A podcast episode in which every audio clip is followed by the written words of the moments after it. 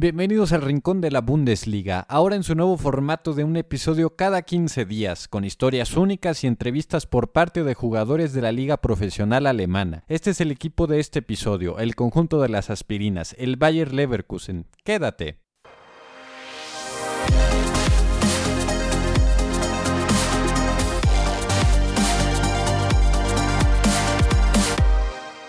La ciudad de Leverkusen es un producto del crecimiento económico de la región de la cuenca del Rin-Ruhr.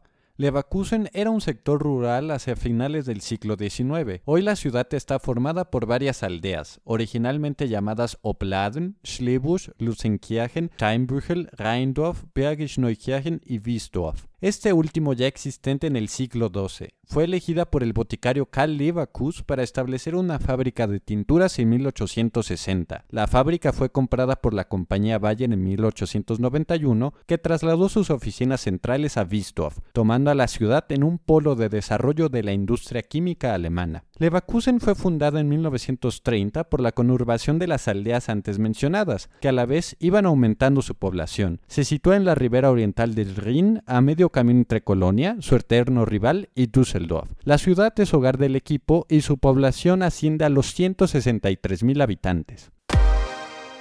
El conjunto de las aspirinas tiene ya una larga historia que nos lleva hasta 1903. En ese año, 170 trabajadores de la planta química Bayer firmaron una petición solicitando la fundación por parte de la empresa de un club deportivo. La gestión accedió a su solicitud el año siguiente, aunque la sección de fútbol no fue inaugurada hasta 1907. Aún así, el año de fundación del club de fútbol quedó marcado en 1904. El equipo originalmente empezó a jugar en la segunda división de la Liga del Distrito de Colonia, pero la Primera Guerra Mundial paralizó la competición. Tras la guerra, el equipo se instaló en Leverkusen.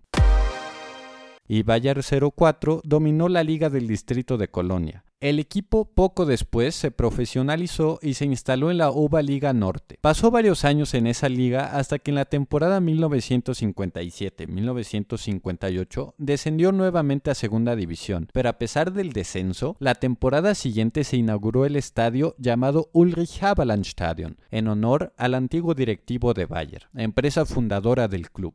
En un comienzo tenía capacidad para 20.000 espectadores, pero en 1986 un proyecto de reconstrucción y modernización del estadio, completado en 1997, aumentó la capacidad a 22.500 espectadores. El estadio fue renombrado a Bay Arena en 1998, nombre actual del inmueble que recibe hoy en día a 30.000 espectadores.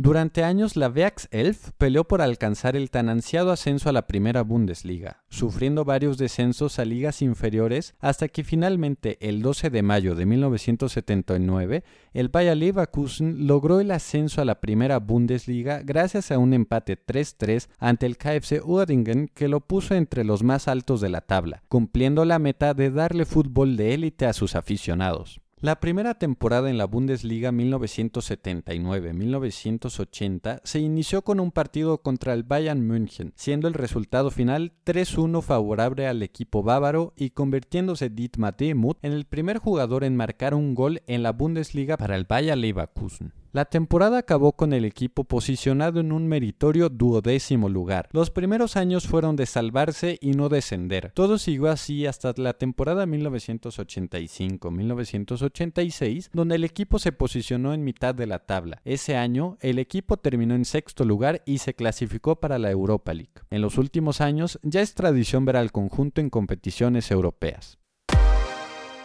Varios jugadores del Bayer 04 participaron en el Mundial de Fútbol de Japón y Corea del Sur. Lucio, quien terminó campeón con Brasil, Neuville, Schneider, Hans-Jörg Ramelow y Michael Ballack fueron subcampeones con Alemania y Bastürk terminó en tercera posición con Turquía leyendas en el fútbol internacional, así como legendarios en el club. Esos jugadores son historia. Hoy el equipo tiene nuevas promesas. Dos de sus adquisiciones más recientes son Timothy Fosu Mensa y Edmund Tapsova. Escuchamos primero a Timothy, defensa holandés de 23 años de edad, con su punto de vista respecto al haber llegado a Leverkusen.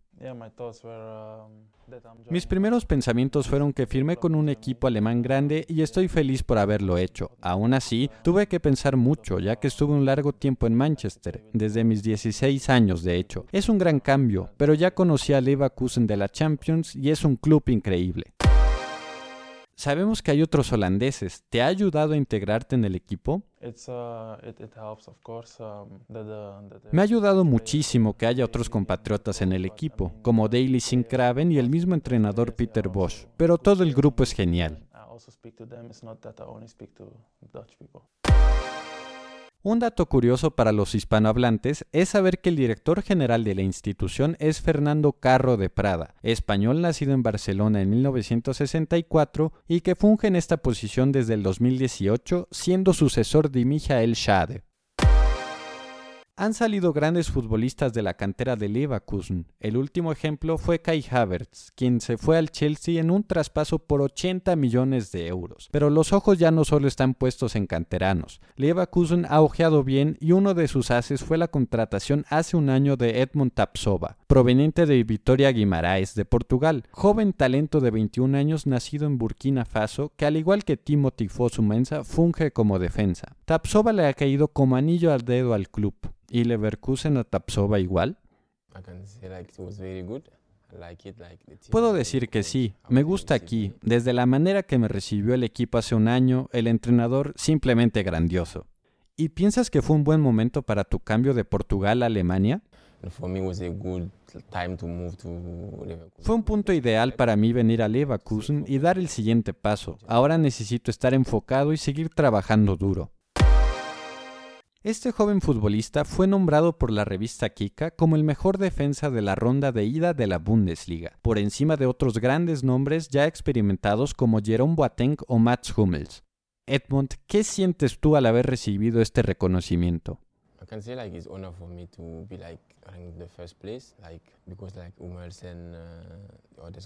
Es un honor para mí estar en primer lugar, pero esa fue solo la primera mitad de la temporada. Necesito seguir trabajando para apoyar a las aspirinas en la vuelta y lograr la clasificación a la Champions.